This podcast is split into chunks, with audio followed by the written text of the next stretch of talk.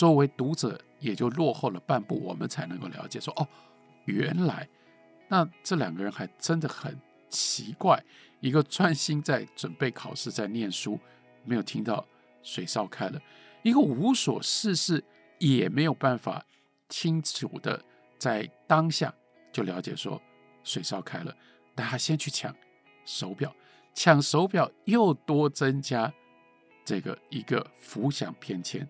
他说，从第一次听讲那个故事不下听了一百次，我仍然不相信爱迪生怎么可能把表当做鸡蛋煮。我不知道大家知不知道这个故事。那在那个时代，这个故事没有人没听过，就在讲说爱迪生在做他的实验、做他的发明的时候，他有多么样的专心。你看这个故事看起来就是乱扯，可是他又拉回来，仍然是跟他在那里希望狱警不要那么专心是有关系的。说爱迪生他因为专心，所以他有一天他要煮鸡蛋，因为煮鸡蛋呢，水煮滚了。把鸡蛋放下去，要把鸡蛋放下去。那因为煮鸡蛋要算多少时间吧？我看你到底要是 soft boil 还是你要 hard boil，所以你可能煮八分钟，你有可能煮十三分钟。他说你要看表，好，他就煮鸡蛋，煮鸡蛋煮一煮煮一煮，像我的鸡蛋呢？接下来麻烦了，我要知道到底过了几分钟，我鸡蛋煮了几分钟，那就要找表啊。可是爱迪生找啊找啊找。都找不到他的表，所以他也不知道鸡蛋到底煮了几分钟，发生什么回事？一看，奇怪了，为什么鸡蛋还在这里呢？鸡蛋不在水壶里，什么东西到了水壶里？他的手表进了水壶里了。这是爱迪生的故事，所以这个叙述者我就在这里把这个故事呢也联想拿出来联想了一番。他说：“表啊，在签到。”他自己的表，他自己的表，他说，表是辉煌的当年所留下来的唯一的余晖。这指的是什么？因为他的表是有来历的，他的表的来历是他姑姑送给他的表。这在小说的前面又有提到，又有另外一个很有趣的一个段落。这个段落呢，是姑妈就讲到高中临毕业的那个学期，姑妈。同时，也就是狱警的妈妈给我们两个悬赏，也算是重赏。那这么一只华丽的手表，作为毕业考全校前三名的奖品，就先承诺说：“哎，如果你们谁考毕业考全校前三名，送手表。”但是姑妈个性也很奇怪，也很有趣。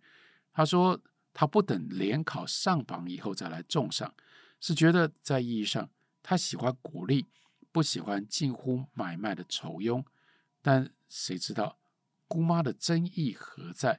也就是姑妈跟他讲说，其实这个应该要是你们考上大学的礼品了。可是呢，如果考上大学才给你们，那好像是买卖。说，哎呀，这个用一只手表买你考上大学，所以我提早给你们，只要是毕业考考得好，就可以得到手表，不需要等到大学联考。真正要奖励的是大学联考，可是呢，就故意先在毕业考就给你这个手表。他说：“其实鼓励跟买卖真的有这么大的差别吗？鼓励仍然是一种买卖，先付款跟后付款的分别而已，只不过事后的酬庸比较现实一点。但那个时候面对大学联考，狱警呢士气低落，所以他就赖赖什么？他跟他妈说。”哎，前十名怎么样呢？哦干嘛要前三名？太苛了，前十名可不可以？不但那样，还赖着姑妈把全校毕业成绩缩小范围，成为全班成绩。干嘛需要全校了？全班就好了啦。但是姑妈不答应，姑妈说那就失掉意义了。因为姑妈的意思，为什么是全校前三名毕业考？说。如果你全校毕业考可以考前三名，那就已经对于大学联考提出了信用状，你的大学联考就几乎一定可以考得上。那狱警又赖赖说，那这样吧，前五名吧，前五名就可以靠得住了。不过我看来，狱警不必要在这里讨价还价，当真如果挂上前十名，已经近乎奇迹了。哎呀，我太知道他吃几碗饭，指的就是狱警的实力，考试的实力，他很了解。那姑妈这个时候当然就不开心了，姑妈就说：“那就等你们考取了再说吧。”显然，她并不欣赏女儿这种耍赖。我想，姑妈虽然是我们那种小镇上少见的新派妇女，保护养女或搞什么义演之类，意思说，当人家在那里提倡要保护养女，他们姑妈呢就会参与。如果有人要弄义演，姑妈呢也就会跟着参加，是非常热心公益的一个人，是一种进步妇女。不过，对于狱警。对他自己的女儿表现的这种缺乏自信，仍然不免借据的一些不祥之兆。而事实上，姑妈对自己的女儿实在不如对我有信心的多。所以有趣的，你看他现在有那个手表，那个手表就是他姑妈送他的。姑妈没有等到他考上大学，就给他手表。手表他得了，可是现在。状况是什么呢？他的女儿狱警，也就是这个叙述者我的女朋友，现在是夜间部大学三年级，但是这个我呢，三次联考依然是个白丁，他一直都没有考上，这合理吗？我们再往下看，他关于手表的这件事情，他对于手表有可能会被烫完蛋，当然很在意。因为这就是当年的留下来唯一的辉煌的余晖。刚刚他帮这个表呢上发条，忘掉了要对时，差一点又看成十二点多，意思是说本来是九点，那因为忘了上发条，表呢停留在九点，可是他知道时间已经不是九点，他会一看。竟然把时针跟分针倒过来看成哦，原来是十一点四十五分，快要十二点了。他就说，有一个奇怪的事，有的时候你会无心的错把时针跟分针颠倒了看，而且碰巧会跟你心里面大致估计的时光，竟然不会有太多的出入，这很古怪吧？所以我认为，有的时候也不一定要要求你的表要如何准确。你自己就能够从这个表里面，即使这个表没有在走，这个表已经停下来，很怪。你看错，但是你能够看到相近、准确、接近准确的时间。这是给大家一小段例证，这就是为什么叫做朱西甯写的这样的一种奇怪的无事小说。可是这个无事小说一点都不好写。另外，这样的无事小说。其实，在阅读的过程当中，如果我们认真的阅读的时候，我们仍然可以得到非常多的乐趣。关于现在几点钟这篇小说，因为是一个男生他在百无聊赖，一直不断的要闹，在那里认真的在读书的女朋友，所以这中间有很多关于男女感情以及男女关系的许许多多的琢磨，所以。另外，陈方明他对于现在几点钟，他有另外一个方向、另外一个角度的解读。他说，朱西甯把男性在情欲上的自我压抑书写得更为透彻，为了逼真的写出这样的一个男人，他内心的焦躁和煎熬，他故意把句子写得特别冗长而且繁艳，使得读者在阅读的时候也跟着产生了。反复的折磨。这篇小说完成于一九六九年，那个时候台湾社会正逐步摆脱传统农村的生活，而都会生活正真繁华的阶段。台湾女性在性观念慢慢解放之际，男性仍然停留在固步自封的保守思想当中。陈芳明所提到的这一段，主要就是在小说里，虽然。一九六九年所写的，但朱西甯明白的就写到了这一对年轻男女，他们在还没有结婚之前就有了性关系。可是这个性关系以从男性的角度，他是如何感受的呢？他是如何感受的呢？我们还是回到他的意识里面来看，朱西甯是怎么写的。他说：“第一次那样的时候，嗯，很含蓄的说，就是连自我的意识在那个时代都不会明白的讲那样是什么，但我们大概一看就可以了解。也就是两个人第一次发生关系的时候，那个时候，狱警一直央求着他，怎么央求着？他说。”我不要有小孩，我不要有小孩，因为会担心两个人发生关系之后，万一怀孕了，那怎么办呢？然而之后一样的可以不分心，而且简直的灵通起来。换句话说，一旦进入状况，哎，这个女生她也就能够对这件事情专注在那里。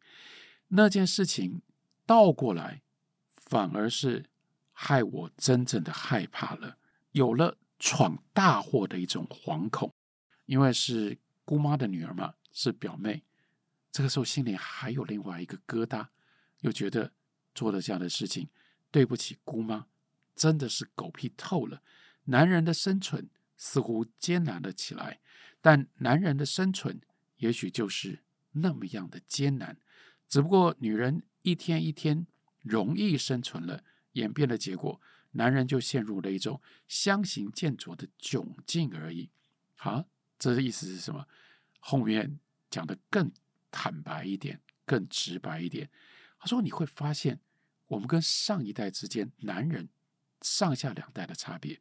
哎，我们父亲那一辈的男人，怎么能够那样光彩，而且丧尽天良，可以养情妇？”可以讨小老婆，可以把下女的肚子弄大而处理得很得当，可以公然把九女带回家叫儿子认干妈而平安无事。总之，父亲们一片无往而不利的风光。但是到了你的这一代，你完了，你就只有自卫自毒的本领。即使如此，还要受到良心的责备。那样子了之后，跟狱警发生了关系之后，你不就？一直神魂不定吗？为了说，哎呀，我怎么会那么冲动？我怎么会那么草率？而且觉得好羞耻哦。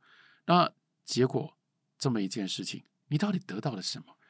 经过了这样的冲动，你好像除了羞耻，什么也没有得到，并且为那样草率跟羞耻，你还要懊恼，你还要忧惧，因为万一发生什么事，万一，例如说。被姑妈知道了，万一她真的怀孕了，那怎么办呢？还有接下来两个人的关系是不是要娶她装老婆？你看，你有这么多的烦恼。对于姑妈，从那件事情之后一段时间不敢正眼相视，哎呀，害羞的不得了，愧疚的不得了。看在姑妈和狱警他们母女两个的眼里，我一定是一个愚蠢的，十分可笑，像没头苍蝇一样。这里关键在于母女两个人，她们都是女性，这就是陈方明特别点出来的。朱金玲她用一个男性的意识，可是这个男性的意识，这个男性，当他跟这个女生第一次发生关系的时候，他的心情是这样，可是他眼中所看到的他的对象，他姑妈的女儿，人家的反应又是什么呢？我们来看一下，他说。我焦急慌张，没有头绪，爬来爬去。一个被愚弄的人，就该是没有脑袋的人。从刚刚讲的“无头苍蝇”，“无头苍蝇”本来是个成语，可是呢，这里他再衍生意识流，那就是苍蝇没有脑袋。我也一样，竟然会这样焦急慌张，就像是一个人没有了脑袋一样。为什么呢？好，终于他才告诉我们。拖啊拖啊，因为他自己也不太愿意面对，但是他在意识里面，他还是碰触到了这件事情。第二天，也就是那样子发生的这件事之后的第二天，人家狱警呢就跑去原原本本的告诉了姑妈，就是那么点，可是你点你的，比如说讲了，至于讲到多少，好了。讲一点也是讲了，那就算你只是讲一点，拜托，你怎么可以不让我知道你已经去告诉了姑妈呢，却可恶的瞒住了我。所以你看，人家狱警作为那个时代的女性，就不再是以前你所想象的那样的女人了。那样一种女人害怕对这种事情怕得不得了，对这种事情羞愧得不得了。不对啊，慌张害怕羞愧的是这个男人呢。狱警有他自己的办法。他说：“怎么想，姑妈都不该是常年被酒精红绕着，而酒品又很坏的人。这指的是他的爸爸。他说，这个姑妈怎么可能是我爸爸的妹妹呢？意思是，我的姑妈怎么那么厉害啊？姑妈怎么个厉害法呢？姑妈居然给了狱警的药，就是避免会怀孕的药。”对于姑妈这种令人意想不到的开明，所以前面在讲手表的时候，不也就提到了姑妈是一个那么样积极、开放、前卫，在那个时代前卫前进，会参加为养女请命的活动，会参加各种不同的预演等等。他连对待他的女儿都有这样的一种开明跟进步。如果不是开明，那应该算是什么呢？以及啊、哦，我的天哪！他们两个母女之间竟然那样毫无距离的要好，我真不知道我要怎么样，感激吗？还是钦佩吗？那才十分可笑。我生不出那种心理，不但如此，反而十分羞耻于自己被愚弄了那么久。虽然当我知道了姑妈的态度跟处置之后，我立刻卸下了心上。许许多多的负担。我们再来看一下陈方明他接下来补充的这一段结语，他就说，在小说现在几点钟的结尾的对话显得尤其生动。这个对话让我念一下，让大家可以感受一下。小说是这样结束的：两个人打闹起来，一时有一些天翻地覆。有童年滚在新收成的稻草垛里打着玩的趣味，弹簧床垫的软，软的用不上力气，软的常常使你的动作身不由己的误差了目的，使你觉得你是一个玩空中飞人的小丑，落在安全网上那样的滑稽，从没头没脑裹着人的床单里挣扎了出来，休战休战的互相求饶着，人是一直喘。出了汗的身体上，都沾上了打翻的蚊香盒盖里面的灰烟。这个时候，枕头很公平的，床这边掉了一个，床那边掉下另外一个。然后呢，我一边喘着，可是呢，当然看对方狱警喘得更厉害，喘到连话都说不出来，他还能说话，一边喘一边说：“我要警告你，就是这样再野的女人，男人才爱。”然后呢，狱警揉着肚子喘，你可以认为那是一种娇喘。虽然他又凶恶起来，抓住塑胶海绵的枕头，一下又一下不饶人的打着你。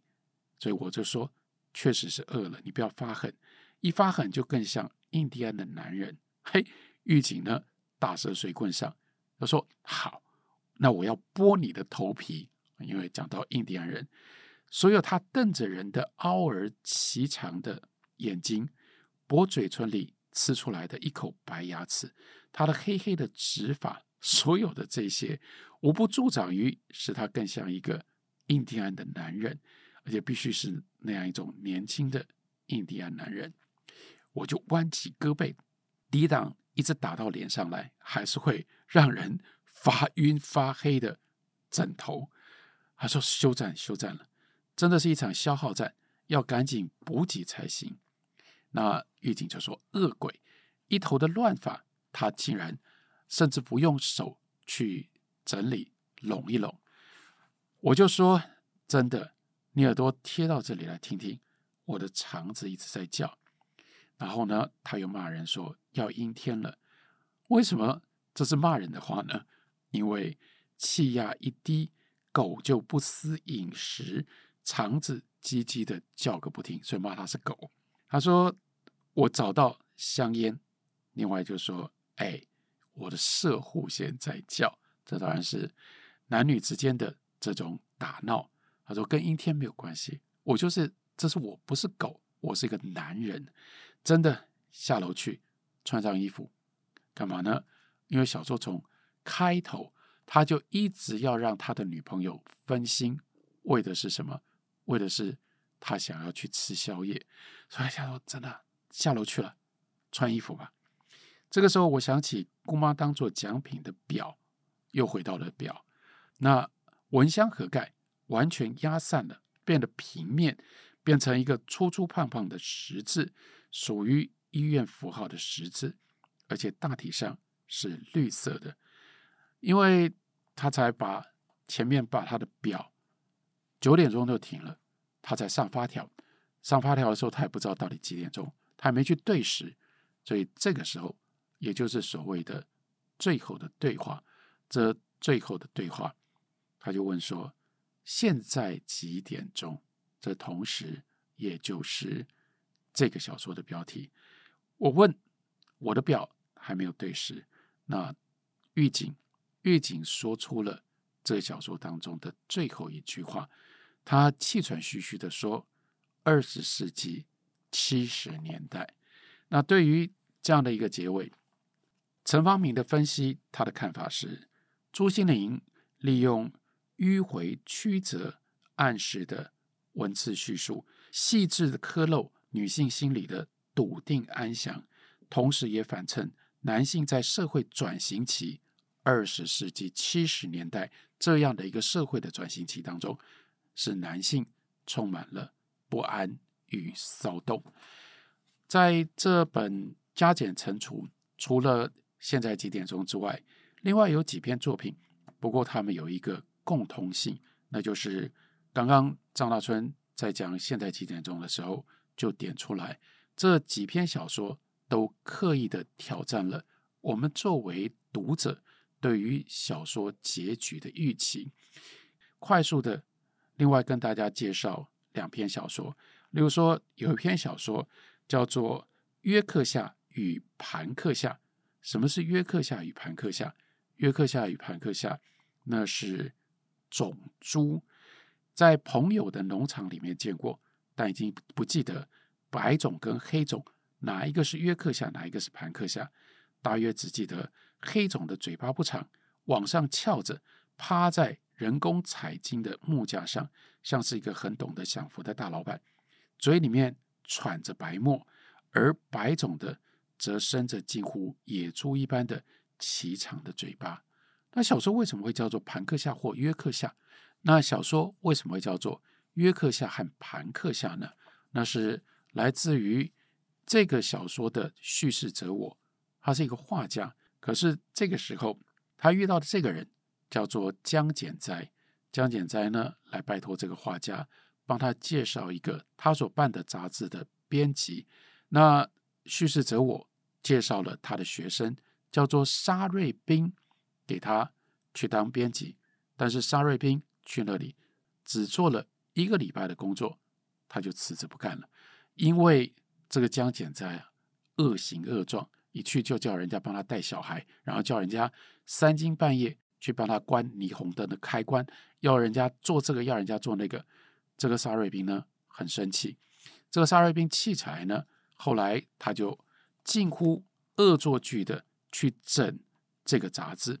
他的方式是把一张歌女的照片移到防毒知识的文章里，把防毒面具移到捧歌女的文章这边。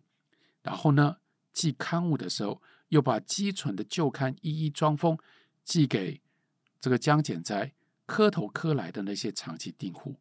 当然，江简哉非常非常生气，所以呢。就产生了这样的一个冲突，这个冲突呢，江简哉现在威胁说他要诉诸于法院。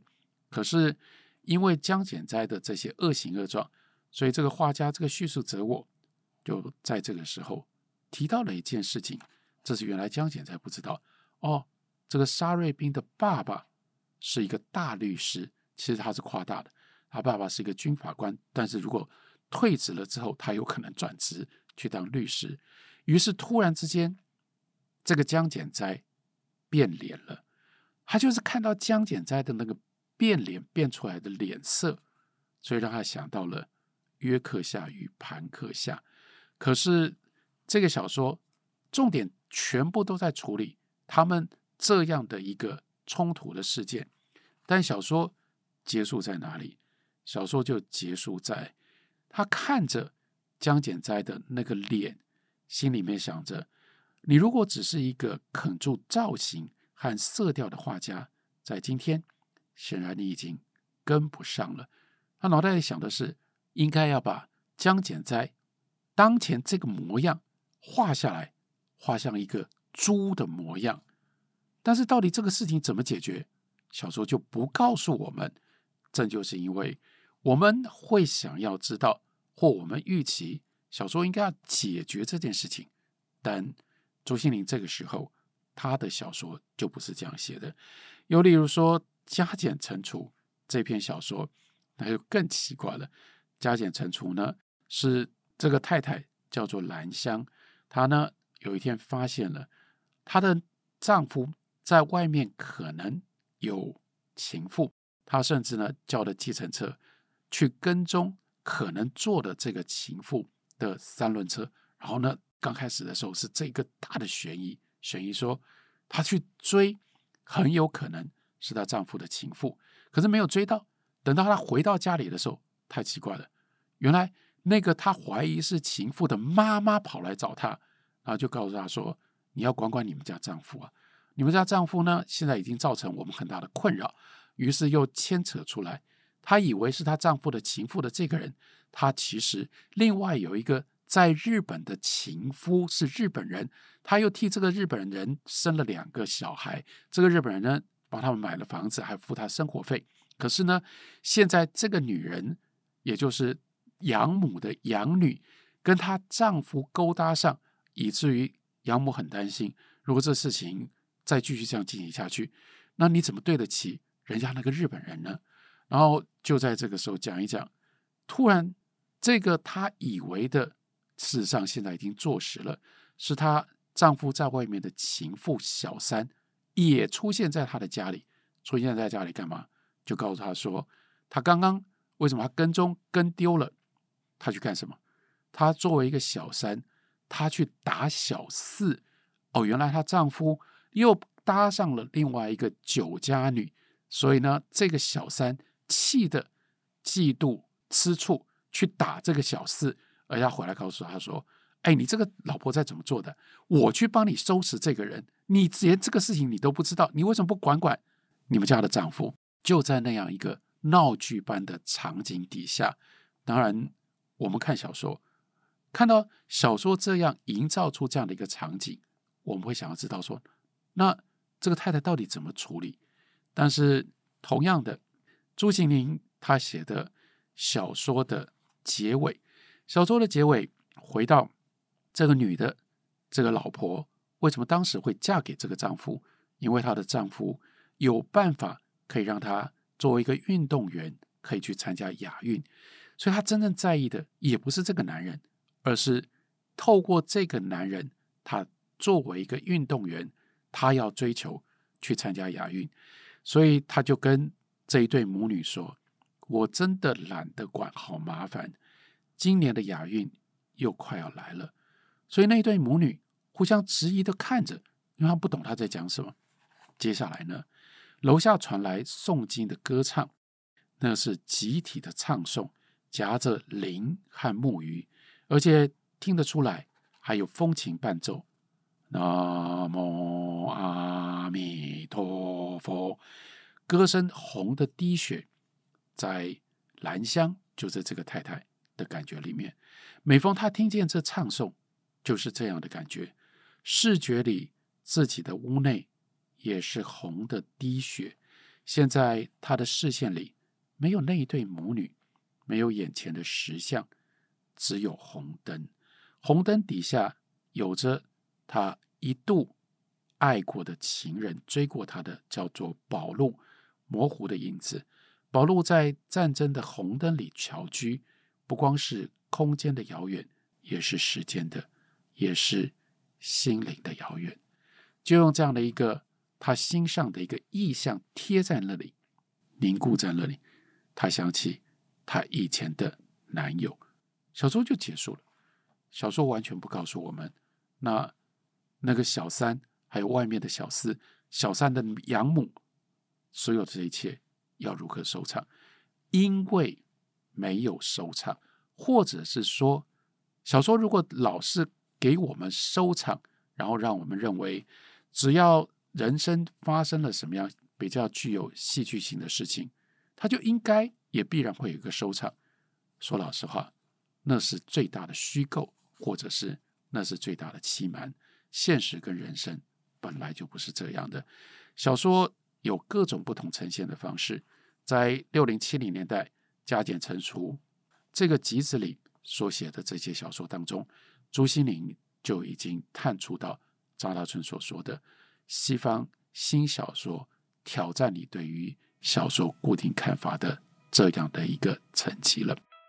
感谢大家收听，我们下次再会。